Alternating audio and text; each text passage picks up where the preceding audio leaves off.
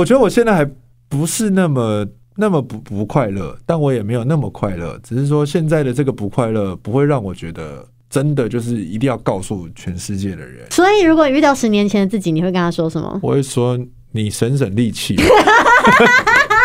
哦耶！来来来，请坐，请坐。喝一杯，喝一杯。古今中外，天方夜谭，好事坏事都有意思。欢迎光临。今天我想来点小酒馆，欢迎收听。今天我想来点小酒馆，我是大天，我是 Elvi。好，今天呢，这是破天荒的一次很重要的挑战。怎么说？我们今天没有主题，耶，乱聊，乱聊一波啊，好开心哦。对，因为在设定这个酒馆的主题的时候，就是想说，大家希望可以有一种在酒吧里聊天的氛围嘛。嗯然后就发现说，大家其实还是希望每一集像在闲聊，然后结果要在录之前，突然间大家就会很紧绷，想说，哎，这一集的主题到底应该是什么？然后就会有就会有很多确认，就会觉得好不轻松哦。会吗？我不知道啊，我不知道他们，你们会不轻松吗？会吧？一点点。对啊，就是就是很奇妙啊，就是因为说好闲聊的。怎么后来快要开始录之前就变得有点紧？可能会担心我们吧？是吗？对对对，加加减减啦，但其实也不容易啦，因为我最近也是听了一些 podcast 哦，真的吗？有一些真的，有一些真的很猛哎。怎么说？就是他们真的就是在闲聊而已。对啊，对啊，很其实超多的耶。那我就发现说，好像是不是不不容易啊？闲聊不容易？我不知道啊。怎么会？但如果今天是你个人呢？我个人就是自己自己聊一集这样。自己聊一集，你说我跟观众自己在那边聊？没有没有，就是你自己 only one。对对，就是我自己对着对着对对，就是像我在自己跟观众，就是像像主持广播啊，对，像主持广播，然后自言自语这样子，会觉得难吗？我不一定哎，我觉得可能不会哎。其实我还蛮高危的，哦，你蛮高，真的吗？所以你是可以的。我觉得我可以耶。我之前不是就是有时候会在我的 IG 线动开一些就是那个吗？就是大家来跟我聊天吗？对对对，对，我觉得还蛮就是跟大家聊天，因为因为那个是文字聊天啊，是文字聊天没错。但是其实那个会给我蛮多灵感的。啊，可是那个有互动啊。嗯、呃，其实那个比较像是。他们丢出一个，丢出一个问题，对对对，然后我来回答他们，有点像 Q&A 啦。Q&A Q&A Q&A 也是蛮有趣的，但是我刚刚讲的是，就只有你一个人在这个空间里面。嗯，可是那我一定会有我想讲的东西吧？哦，就设定一个主题这样。对，我觉得一个人的话，你还是得要稍微安排一下，你今天要讲什么。大概还是要因为没有人跟你对话啊。因为这个试播这个。这个 podcast 的程序就是说，你必须先上传一集，然后当时试播集，然后那时候我就是一个人坐在这边，大概聊五分钟，我就不知道聊什么了。真的假的？那我很好奇，你试播集是聊什么？我就说 OK，以后在这边可以传达很多的正能量啦，就是，就我不知道自己在讲什么。我觉得其实超难的，我自己觉得一个人做节目超难。我之前记得我在一开始做广播的时候，也会有那种原本都是有搭档的嘛，但是也会有那种搭档不在的时候，我必须自己一个人 handle 所有的机器。然后我也曾经在现场，就是不知道在讲什么，然后不知道讲什么就算了，然后赶快播歌，然后自己麦克风又没拿掉，然后就自己在那边窃窃私语说：“哦，一个人真的好难呐。”这是 live 的节目？live live live live，好精彩啊！有够有够锵的啦！就拿一个人在十一点的那个时候在飞碟，然后就很安静啊！天哪，这也太恐怖了吧！然后一自己一个人这样。哎、欸，可是我觉得主持广播不一样哎、欸，尤其是 live，因为对我来讲，我觉得 live 更容易一些。对，当然当然。因嗯，因为你今天你现在讲的东西，它就是现在会立刻传递到观众的耳朵里。对对对对。然后感觉还是要还是有一个传递的目标性，就你可以及时知道你这个东西出去不是像。像对着什么一望无际的草原呐喊，然后你听不到回声，就是感觉是在山谷里，然后一叫，然后反正这东西有传出去这样。嗯嗯，对，我就是很佩服那种，就是有些 podcast，就是他真的是一个人，因为我就最近听了伯恩，他真的有那种也不会请到来宾，他那一集就他自己一个人滔滔不绝讲了讲了已经有三四十分钟吧。伯恩，他那他一个一个人的时候，你有听过他聊哪些主题吗？我那一集刚好，因为他其实以往都是有访问的嘉宾，但他那一集就是、嗯、他就是真的很认真在聊 Netflix 哦。对，网飞到底要飞？他我记得那集叫做“网飞到底要飞去哪 ”，反正他就他就自己聊一聊，聊他最近到底看了什么节目，看了什么节目，他觉得这个节目好有趣哦。然后他是他一个人在那边讲，我我觉得好厉害哦。哦，对，但你看它就是有很明确的主题嘛，就是我今天要跟大家分享什么什么东西。我觉得这个对我来说好像应该也是 OK 诶。真的吗？对啊，就是我很清楚知道我今天想讲什么啊。那你自己如果说现在给你一个小小的，你现在最有兴趣的，你会有办法 handle 大概？三分钟吗？没有，我觉得最近比较，我今天出门前才在就是思考这件事情，因为我突然间发现我，因为我最近真的很忙嘛，就是大天也知道，就是我除了舞台剧开始排练之外，我还要练弗朗明哥，然后我又要考那个调香师，所以我的生活被这些事情占据了，然后我突然间发现。我距离我上一次发文已经整整两个礼拜了耶！哦，两个礼拜都没有碰。我两个礼拜完全没有发 IG 跟 Facebook，我几我几乎也没打开来看，很少哎，很好啊。可是以以我们的工作来说，好像不一定是件好事。不是好事，真的吗？就是如果说基本上你现在发文都还有三四千人会及时按你赞，其实就是没影响啊。哎、欸，我不晓得哎、欸，因为我你看，我上一次发文是五月九号，我们今天录是五月二十三号嘛，刚好就是十四天，真的就是两周，不知道人会不会以为我还确诊？既然既然你 既然你已经把日期讲出来，那我们这一集早一点播好了。没关系啦，因为我觉得大家不太会 care 吧。我我是希望节目稍微有点及时性啊，这也是我这阵子听其他人的 podcast 的一个一个很关键的东西，就是大家其实还是比较 on 在这个大家的生活的步调上。嗯。对对对，因为毕竟我们不是不是讲故事的，对，我们也不像唐老师，他每一次都在讲说跟星座有关的东西。对，就是我们的主题性好像还是。比较算是这阵子的心情整理啊。对，所以像如果说，尤其有时候我们也会聊到一些嗯跟新闻有关的东西，或者是跟资讯有关。对对。比如说像疫情的那个因应的对策一直在改嘛。对。可能你昨天听到我的，或者是最近听到的，哎，可是其实那是那个是两滚动式调整，对，又又已经不一样了。对对对对，也怕大家听到一些比较。不，没有那么及时正确的讯息。对对对，所以这阵子就是基本上你没有使用社群，应该也没有觉得生活中少什么吧？完全没有，而且我觉得自己忙到不可开交，因为我，嗯，怎么讲？我是一个蛮要求完美的人哦。对，然后每一次的舞台剧，其实对我真的都有很大的挑战。从我第一次演那个果陀的音乐剧叫《文武班娜娜》。那一次的最大的挑战是我第一次演大型的舞台剧，然后它是音乐剧，要唱要跳，然后再来是我的腿断掉了。哦，对，那个那一次，对，那一次遇到我腿断掉，所以当时开始排练的时候，我都是穿着那个护具的大鞋子，你脚没有办法跟着跳舞。对，我都是用冥想的方式，然后只动上半身在学。对，然后第二次是嗯嗯、呃、演那个。我的大老婆，嗯，我是一人分饰三角，就是有三个角色要去做功课诠释。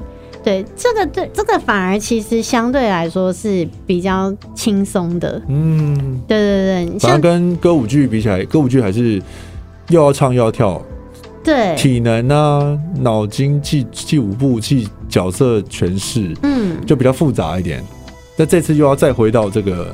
对，因为我像我上一档接的戏，我演的是一个女团的团长，嗯、然后一样，我们开场也是要、哦、对，也是要跳舞，然后里面又有一个桥段是那个自杀的桥段，也是压力很大的。对对对对。对，然后结果没想到这一次，我以为是一个轻轻松松的、很开心、欢乐的剧，就这样子简简单单的。结果我饰演的，因为我们那个戏很特别，它的背景是在西班牙的塞维尔，哎、欸，塞维亚。所以是外国剧本，嗯、呃，不是，是全新的陈乐融老师编写的新的剧本，哦、但是，但是背景在、呃、在，在那边，对，西班牙的塞维亚，嗯、不是塞尔维亚，是塞维亚，塞维亚，嗯，okay, 塞维亚。然后这个地方它就是弗朗明哥的起源。哦，发源地，对，算可以算是，就是那、嗯、那边就是有非常多就是古老的弗朗明哥流传下来这样子。嗯，然后我的角色是。在，因为他们把背景设定在一九二零年代，那个时候其实欧洲有发生过跟现在有一点点像，也是那种大流感，哦，所以也是有非常多人就是去世了，了解。然后整个是整个社会的。比较低迷，氛围，对对对。然后一九二零年代刚好是那个大流感差不多到尾声，要一个全新的开始，嗯，也就是当时的后疫情时代。所以导演想要做一个是可以在现在的这个时代可以，算是借古不是奉今。其就是互相照应啊，呼应、嗯、呼应，相互辉映。他想要做一个戏，是可以振奋一下大家的人心的。可以目前是顺利要在某一个确定的时间演出，对不对？嗯，时间都很确定了。哦，那很棒。除非有就是政策的影响，说不能够公开演出的话，那个会再调整。但是什么时候啊？其实好像我们首演是七月二十二，在台北，欸、很近呢，很近啊，很近，真的可以 不到两个月吗？哦哦，现在才五月底。对对对，okay, 然后后面反正就是都还有很多各个城市的巡演，嗯，对。然后我里面饰演的角色呢，我就是父母亲在大流感中双亡，哇，然后我只身从乡下。来到西班牙的大城市投靠我的舅舅。OK，然后我舅舅是陈哥曾国成，他是一间餐厅的主厨。Okay. 然后这个戏叫《摘星米其林》，它是一条街上面的两间餐厅的大对决。OK，对对对，另外一位餐厅的主厨是詹姆斯，哇，很有趣的戏。然后。尤其因为我来到这边，其实我并没有想要学做料理，嗯、我是一心想要参加佛朗明哥舞蹈大赛，我想要成为这样的舞者，舞者嗯、对，这是我的梦想。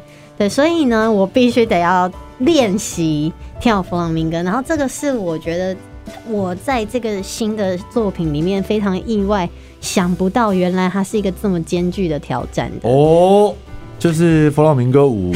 跟一般的舞蹈就是什么街舞、爵士舞又不太一样，跟爵士、hip hop、跟国标、salsa、拉丁那些完全都不同。因为我们以前以往看到，就是他都会穿着大大大的裙子嘛，然后会拍手啊，手很花巧。嗯、但其实真的开始学之后，他的大裙子下面脚穿的鞋子是有一点类似踢踏舞鞋，哦、就是它前后都是有钉钉子的，哦、所以他的脚的节拍是很重要的。其实我觉得很像就是鸭子划水，它表面上看起来好像上半身都没有在动，嗯、除了手以外，它的上半身是、哦、我懂意思。对，可是它下面很忙。OK，鸭子划水大家应该蛮有画面的吧？就是你看它在湖里面游来游去，嗯、但其实它下面下面很忙，对，上面很优雅，下面很辛苦这样。对，然后嗯，它这个舞蹈，我们可能对西班牙的印象，你会有一个第一个直觉是热情，对。但是我真对我真的学了接触这个舞之后，我才发现很冷漠的一个舞蹈。他有时候是非常冷漠的，真的，喔，他是非常自我，很我们的老师就是我自己另外找的一个佛朗明哥老师，嗯，他形容说弗朗明哥是一个非常任性的舞蹈。哦，对，然后我可以完全理解他的原因，是因为弗朗明哥是根据。你这个跳的人当下你想表现什么？你是谁？你在哪里？我你为什么在这里？嗯、然后他跟呃吉他手、乐手的语言也很重要。他们其实很多时候是没有讲好想要跳什么的，嗯、但是是就是用打拍子，他不是手会一直打拍子吗？还有脚的节奏，就是会跟乐手做一个沟通，说我现在要来到这里了。哦，嗯，然后对我来讲最大的。挑战就是它不像是，因为我曾经学过一下下 salsa，嗯，然后 salsa 它是一个非常外放，就是很开心扭来扭去的这种东西。可是佛朗明哥它是一种很强，它很 strong，它非常的 tough，然后可是它有的时候你又会觉得很性感，OK。可是那个性感不是刻意我要性感表现性感给你看，而是因为他很有自信，所以你看起来觉得他很性感。了解。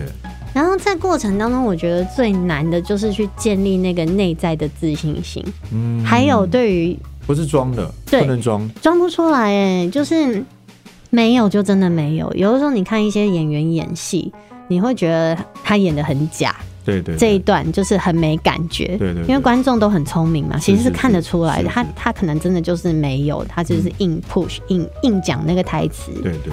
那如果我在跳的时候，我也是这样，观众绝对看出来，因为连我看着镜子，我都会觉得这是什么东西，对，就觉得自己很虚，然后觉得很那个样子很不对劲，就是跟佛朗明哥的那那种状态差很多。所以我前面几次，因为尤其是我接这个戏的时间蛮赶的，嗯，就他们蛮晚才就是来敲我这这一档戏。了解。然后前面其实已经有同学，他们已经开始哦，已经开始工作，歌队已经开始工作了。然后他们一开始可能没有想到说弗朗明哥这么难。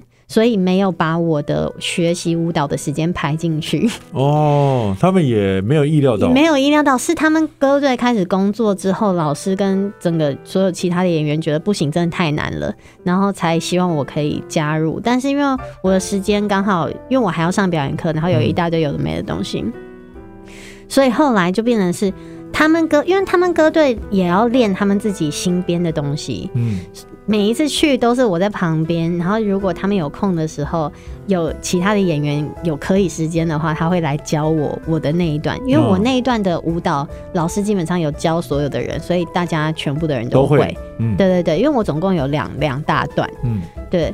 然后总之，所以一开始利用这个时间在旁边的时候，你又觉得自己很多余，然后也也没有镜子，因为镜子就就是一小部分，然后就在旁边，然后。好几次，我前面三次练习吧，我真的是一离开排练场我就哭了。哇！我就觉得自己好好好没信心哦，我真的可以把这东西练好吗？嗯嗯嗯嗯。直到就是后来我就是找了一个弗朗明哥老师一对一上课之后呢，慢慢他那个老师我觉得很棒，他是从就是。有点像在讲弗朗明哥的历史，嗯、可是我觉得这个历史对我来讲是是重要的，重要的，对，因为它让你知道这个东西是怎么来的，嗯，这很重要，对，然后它到底是看起来会是像是什么？嗯、因为弗朗明哥没有一个正确的跳法，你想怎么跳都可以。哦，所以这才是最难的地方，啊、无招胜有招，对，所以就是每一个舞者他跳出来就是属于他的东西，嗯、所以你你想表达什么，你想说什么？透过你的肢体，透过这个节奏，你的姿态，嗯，说出来，这个东西是最重要的一件事情哦。那可以说是跟观众的一种，虽然你们在看舞者跳舞，但是是跟舞者的心灵相通的感觉，瞬间连接在一起。哦，那很棒哎。对，但可是我要到那个地步还差很多，因为我现在光是记舞步就非常的辛苦，然后舞步又是固定的。舞步是固定的，而且我们那天练呢，后来发现一件很可怕的事情，因为我那一大段两三分钟的舞独、嗯、舞，我一个人，哇，多尴尬，要自己震慑全场。对，然后重点是我的场地在二楼，嗯，哇，然后我的场地超级小，所以我们前面学的很多动作又要改了，因为舞台剧的舞台设定，舞台剧的场景搭起来嘛，它二楼其实不可能。像一般的那么大，而且不可能那么安全。对对对，因为他如果把它挡住的话，观众就看不到了。是，所以他的那个安全护栏一定是可能只有一根横的在那里。嗯，你变得你也不能太挥洒的跳，你要注意自己安不安全不。不行。然后我们编舞老师就说，他跟我讲说，体感在二楼，其实你距离嗯边缘三十公分，你就会觉得你要掉下去了。OK，对，是因为我还没有在。舞台的二楼上面，那也要快接近剧场才能够上去跳吧？对，现在其实只用想象，只有剧场周的那一个礼拜搭景之后，才有机会真的去上面跳。颇难的哦，这是一个生理跟心理上面极大的挑战，双重压力。对，然后再来就是因为它很接地，弗朗明哥所有的动作都是很扎实、很落地的。嗯、然后这对于我这平常这样很。懒暖的人来说，就是很要一直用力啊，而且是往下的用力。他就说，老师就很可爱，他就说《追杀比尔》里面有句台词，就是就算敌人距离你只有三十公分，你也要把他踩死哦，就是要这样子踩下去，哇，往死里踩。算是一个自己当初接下来之前觉得蛮轻松，但没有想到竟然是。有那么多的文化要学习，然后同时好像也一步一步的从挫折中慢慢爱上了这个文化，这个舞蹈。对，其实我一直都很爱弗朗明哥，只是我才真正的开始认识他。然后算是很爱挑战哎、欸，我真的蛮爱挑战的，厉害。然后我其实每一次哭啊，因为我第一次哭的时候，就是就是我旁边的人看到之后就傻眼，就想说。嗯我不过是去排个戏而已，我在我干嘛？对对对，然后他没有办法理解我的状态。但我后来跟他分享之后，就是哦，他懂了那种东西是没有办法短时之内建构起来的。嗯嗯嗯，这个真的是我当初始料未及的一个一个状况。可是我那时候就跟我边哭就说，其实我很感谢这一件事的发生。嗯、对，因为。如果不是这个戏的话，我可能这辈子没有机会去特别接触到弗朗明哥舞。对对对对，可能就是纯欣赏而已。然后我觉得这是一个宇宙安排给我的礼物。嗯，对，让。我相信这个东西，如果把它练起来走，因为我们都知道，所有的事情你学会了，那就是你的。当然，别人拿不走，偷不走。嗯，对，那就是你的。可是问题是我除了学会弗朗明哥之外，我还在弗朗明哥里面学到了什么？我觉得这个是很珍贵的东西。嗯嗯，我觉得女人跟男人学习好像还是不太一样。怎么说？嗯，不知道，我就觉得男人偏偷懒。我觉得啦，我不知道啊，这也也不能广泛定义所有男人都偷懒啊。只是说，我觉得女生遇到挑战的时候，那种坚韧的感觉，就会让她看起来就是很闪、很闪闪发光。这也是因为我自己，呃，因为都是家里每次都在看节目嘛，然后反正这阵子因为那个《乘风破浪的姐姐三》又开始了。我就我我其实第一季就有看，但第二季我就比较没什么看了。可能第二季没有我我没有我熟悉，没有我特别喜欢的演员或者什么。嗯嗯。反正重点是第三季，哎、欸，阵容好像有一些我们，比方说王心凌啦、哦、郭采洁啦，就是我们也比较熟悉的台湾的歌手，然后大陆的一些演员，我就觉得他们那一些在做呈现的时候，你就觉得哇，三十岁以上的女生，他们的那个历练，再加上他们很认真，想要再再次。挑战自己跟脱颖而出的那种精神，可能就比较像你刚刚说的这种，就是在学习遇到挫折之后，但是还是没有放弃，所以就是在舞台上就会秀出某一种，我觉得男生比较难投射出来的东西。哦，而且我刚刚突然想到一件事，之前你不是有我们不是有聊过恐惧吗？嗯，你不是有问过我怕什么？我说我好像除了蜘蛛以外也想不太到，嗯，然后因为这件事情，我突然想起来我恐惧的一。一个东西，嗯，对，就是因为我小时候学芭蕾，嗯，然后呢是三岁就开始学，其实学很久，可是后来呢我没有学的一个原因是因为我的脚受伤了。对，我的脚只要在我穿硬鞋转圈的时候就是会扭到，嗯，因为它扭过一次之后，同样的地方就很容易重复的一直在扭到，然后那个时候没有特别的去看医生，总之呢就是。我后来就很恐惧转圈。哦，嗯，然后这一次一开始也是除了弗朗明哥转圈哦，对，除了弗朗明哥本身以外，然后我弗朗明哥还有转圈的动作，就是本身音乐剧有其他转圈动作，然后这个弗朗明哥更要一直转的。嗯，应该说老师的编舞哦，就是除了他的基本功很难之外，然后又又 plus 到了我最恐惧的转圈这件事情上面，对，然后那时候我就有种觉得哇。如果我可以因为练重新练这个东西，然后把这个恐惧克服了，我会觉得非常棒。嗯，那个东西是内心的一个跨越自己过去的障碍的感觉。有感觉，你应该这次上台的时候应该会是蛮不错的吧？我自己光 光听你分享就觉得，感觉虽然现在不是十拿九稳，但是你很努力的拿下。目前按照进度，你可以拿下的分数，所以应该是会蛮不错的。嗯，借借机就是把，也是我刚刚讲，我们节目就是一个正能量的节目。对啊，就这集就是闲聊，但是我们就是哎、欸、聊一聊，聊一聊，就是哎、欸、他接到舞台剧，然后你看他过程中在呈现在舞台上的时候，哎、欸，确实也是有很多东西是心路历程是很值得分享的。对，然后。刚刚前面其实聊到这个，是因为我最近都没有发文，嗯，然后我觉得这个其实强大的压力。我们虽然说最后呈现的结果如果是好的，大家会觉得哇，这很正能量。但是想跟大家分享的是，在有那样子一个很美好的结果出来之前的过程，有非常多黑暗跟辛苦，是是自己一个人要经历的。对，我也会啊，然后我就会觉得。我之前吧上完课之后，我连续三天嗯、呃，晚上我都睡不着，我只要一躺下来，我脑中的音乐就开始播放，哇，然后我的我就舞步就开始复习，哇，都一直到天亮我才睡，直到在三天后的排戏之后，我去排戏跳，觉得自己好像有比上次进步很多了，我那一天晚上才有办法好好睡觉，嗯，嗯。哇，好高压哦，天哪，真的很高压，所以其实最近。呃，比较少在网络上面跟大家分享一些生活或者是心情，嗯、主要是因为自己的状态是非常的紧绷的，对，还在 还在适应中，还没有适应，蛮对，蛮难去调配一个平衡的，那就只能，我觉得，我觉得倒不用那么急着分享了，对啊，对啊，现在这样子也挺好的，你先整理一下，哎、嗯。欸，通常的人类。讲的过程当中，也就重新把自己理了一遍。相信的确，今天录完，感觉你应该会放松一些些。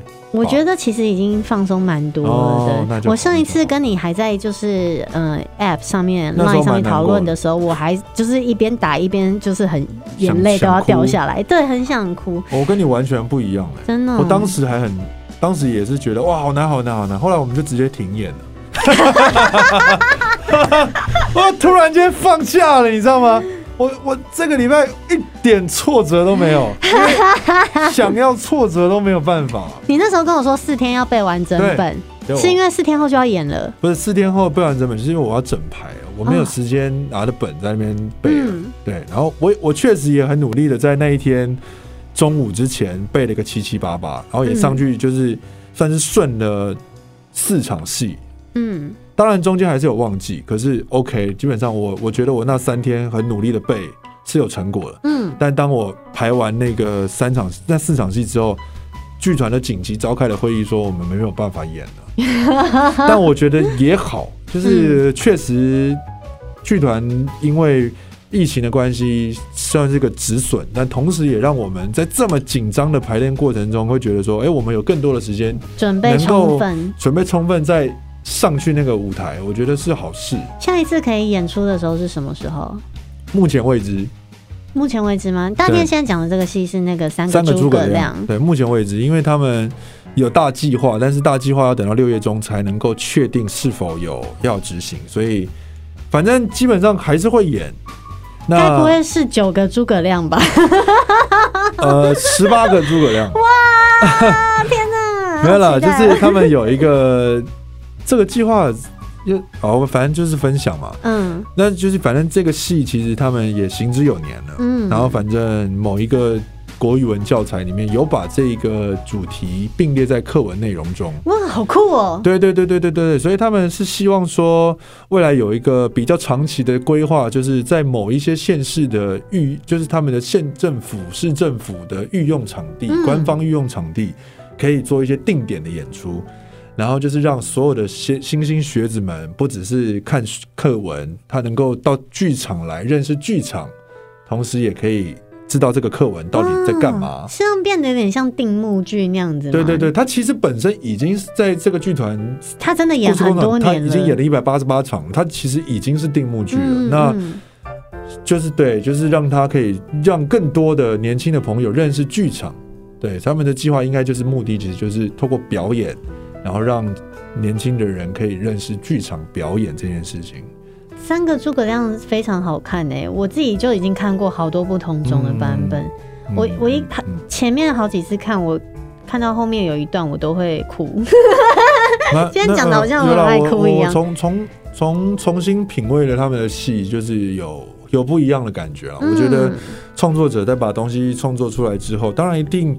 有当时创作的一些痕迹，但是确实也是有当时创作创作的一个很强大的理念，想要透过这个戏告诉大家的。谈情说爱，对对对对对对，因为原本我可能不太了解，那反正排了之后就确实知道说，嗯、哦，OK，我越来越能够知道他们当初想干嘛了。嗯，对，那也也才有，就是因为这东西好，所以才会有机会有这样的计划嘛。那不管怎么样，他现在就暂时先暂停了，那也。不是什么不好，因为我自己也会知道说，嗯，的确有很多事情计划赶不上变化，没错。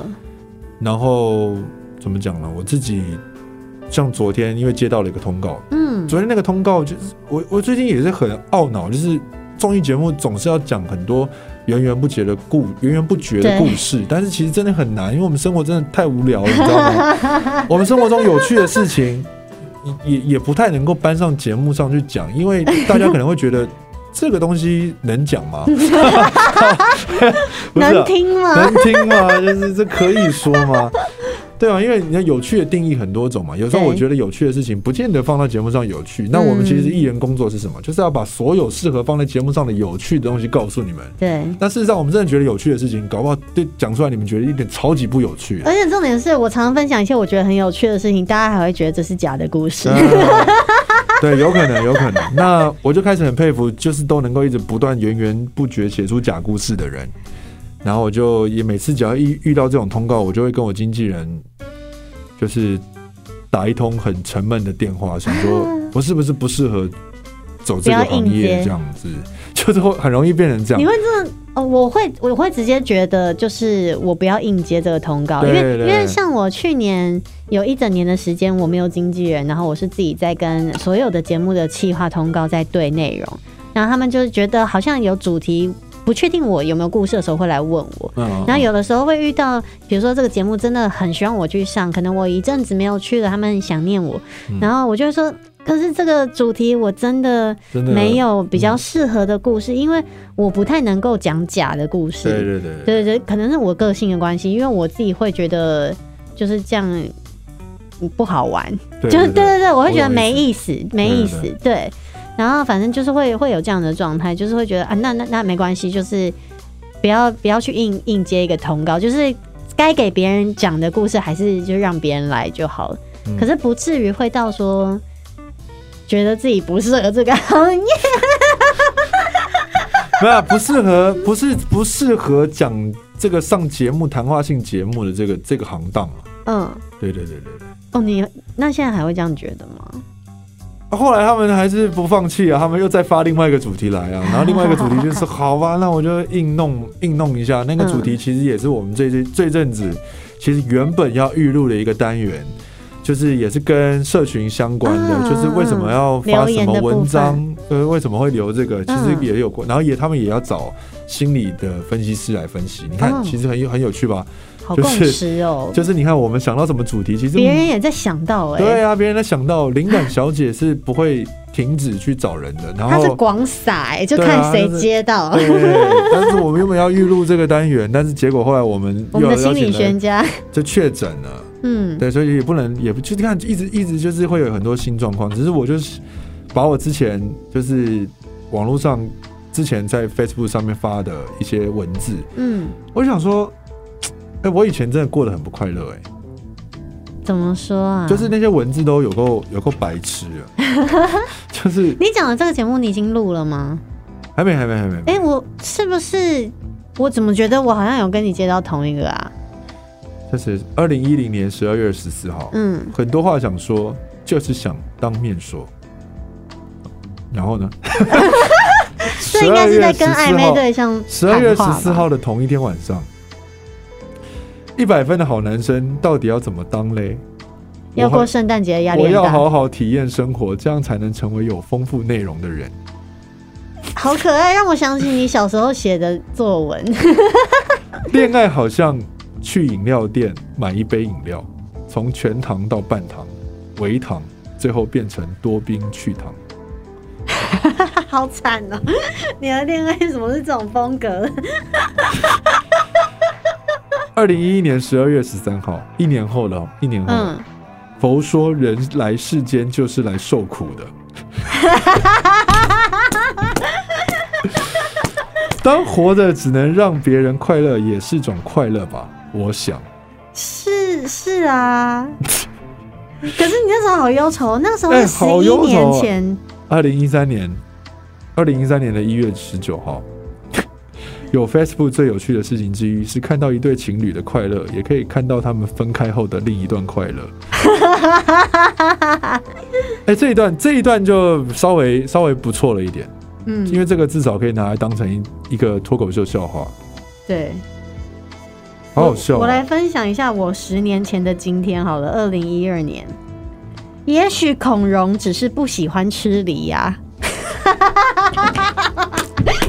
啊。看来我们也曾经是属于同一个同一个状态的人，怎么会这样子呢？就就是我我我自己滑的过程当中，只是觉得哦，原来我之前这么不快乐，我那个也太不快乐了，你知道吗？可是你你联想得到当时是什么样的生活的情境让你？呃，我觉得感情也有，然后生活状态也有。那我现在其实严格来讲，当然现在是很棒的，只是说我就会意识到说，我年轻的时候到底是想要把自己过得多不快乐。我觉得是不是因为你也算蛮早熟的？我觉得没有哎、欸，不是吗？这反而是这反而是一个很蠢的。我现在反而觉得有点蠢哎、欸。当然，因为我们现在长大啦，现在看会觉得那时候很蠢。可是那个时候跟同年龄的其他人相比，你应该会觉得你想的比他们多更多。对对对，这对啊，就是很蠢啊。就 千万不要觉得自己超龄好吗？就是这是我 这是我一个长相超龄的人告诉你们，就是千万不要，就没什么了不起的，你就是活在。活在那个年纪就好了。所以，如果遇到十年前的自己，你会跟他说什么？我会说：“你省省力气。”就是你好好做自己吧。好好笑哦！我应该会，我应该觉得他很蠢吧？我说：“哎、欸，你蠢爆了、欸！” 哎、欸，但我蛮想知道，十年后的你再看现在的你，又会是什么样子？哎、欸，应该就好好多了，因为你因为我自己心态上有所变化，包含是因为社群的使用了。嗯，因为像现在其实。我我觉得不太能够在社群上面分享真实的心情。哦，真的？对对，我觉得没有，第一没有必要，嗯，就是你真实的心情你自己知道就好了，嗯，除非真的很难过，真的想要发泄打一个脏话，这个 OK，嗯，但是就不不必要去分享，因为这个当下其实没有必要跟任何其他不在你旁边的人可是，我觉得就还好。欸，我打在社群上面完全不是为了跟人分享诶。我是为了做一个记录。哦，对，是了，但是我后来就觉得这个记录，其实因为我现在往回看也有十年的记录了，对啊，对啊，我觉得棒啊，我觉得够了，我觉得够了，够了，够了，够了，够了，其他的反正我觉得我的表演会帮我记录，哦，就是我的我的状态时时刻刻新闻也会帮我记录，我我不需要再透过 Facebook 来帮我记录，我觉得你这样也很棒，这算是一种你的新的断舍离耶，对对对。对对对。但我我觉得大家的就是可能抒发的那个出口选择不一样。像我的话，呃，如果我真的是有所感触，我还是会把它写下来。嗯，对，还是会把它放上去。但是最近真的就是因为我的时间实在是来不及用到有更多的感触。就现在先把感触先都放，其实把感触放心里挺好的。我觉得你看，像就是你没有你没有及时需要把它打上去的必要。啊对啊，对啊，就是今天的闲聊也也算是聊出了一些聊出了一些火花吧。我觉得，嗯，我觉得我可能我可能就是一个，我觉得怎么讲啊？我不知道，就是 我是我是我觉得我现在还不是那么。那么不不快乐，但我也没有那么快乐，只是说现在的这个不快乐不会让我觉得真的就是一定要告诉全世界的人，或者是怎么样，或者是或者是说，哦，我这个不快乐我已经可以消化了。OK，对对对，我不需要再透过这么愚蠢的方式来 来来来来来布达给大家知道。以前可能就是像那种日本节目要在屋顶上告白的方式，想跟全世界说，巴不得大家都知道。但我其实还是有很多对于现在社会的一些不不不满意，但是我相信大家也都有，嗯，只是说我现在也不知道该怎么办了。就是有些议题，我现在也不知道该不该讲出来，你知道吗？哦，对啊，不知道你是说你自己在生活当中领悟到的一些议题，你不确定适不适合，我不去适合谈论谈谈论它，你知道这这其实是最恐怖的。好特别哦！其实人我们都以为自己是有拥有非常强大的言论自由。对对对对对，其实是，只是说有些时候。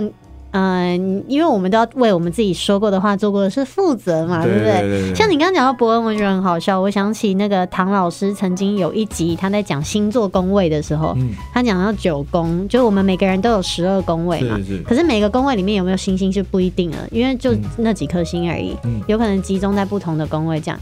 然后呢，我跟伯恩有一颗星都落在九宫，哦、叫做天王星。然后唐老师形容这样的人是绝对诚实的战神，战神，哦，好棒哦，很棒吗？不好吧？为什么？因为我们会吃很多苦头啊。哦 我我我我觉得他现在适应的很好了。我我现在也是，我现在也是。可是我相信，因为我自己有经历过很多，我知道，就但是我相信博恩应该也有。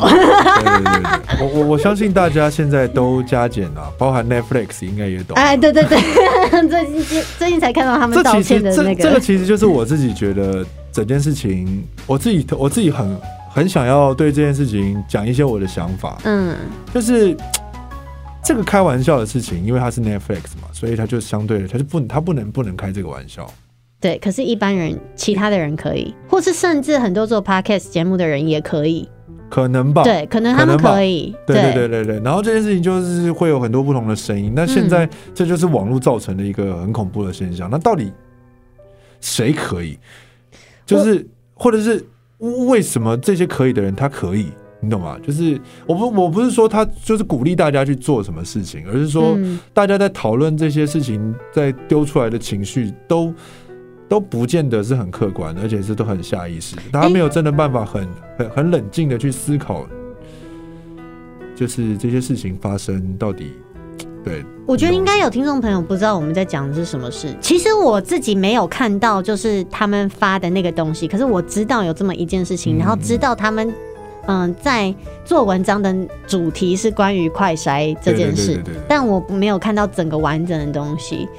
但我觉得，就是这回到之前脱口秀圈常会在讨论，到底可以开什么样的玩笑是可以开的嘛？嗯，这有一点点像同一种议题，对对对对对。嗯，好吧，总而言之呢，总而言之呢。反正这社会有一个秩序，然后这个秩序现在也不知道谁定的，然后希望大家都能够在这个秩序里活得好好的。对，希望大家在这个水平时代里面能够自由自在的，又不要太过度的去干涉到别人。对啊，我不知道哎、欸，现在真的好难哦、喔。对对对，我不是说一定要怎样了，但就是说大家应该都可以退下来，就是还是要冷静一下，就是 calm down 一点，calm down 一点，就是不，当然知道这可能不好。但是一定有很多方法来影影响这件事情，嗯，对，而不是就是一股脑的，就是感觉好像要煽动某一种力量去去去去去去破坏它。不过结果来看，我觉得是好的啊，嗯，因为也许没有那种呃鼓噪的话，或许不会被当做一回事，嗯，对对对对对，但这这的确是值得蛮发人深省的一些片段，网络网络要好好使用啊。其实网络真的不是我们想象的这么的简单。你看我超容易就是，可是我其实我跟你讲，我我试播集也是因为这个原因哎、欸。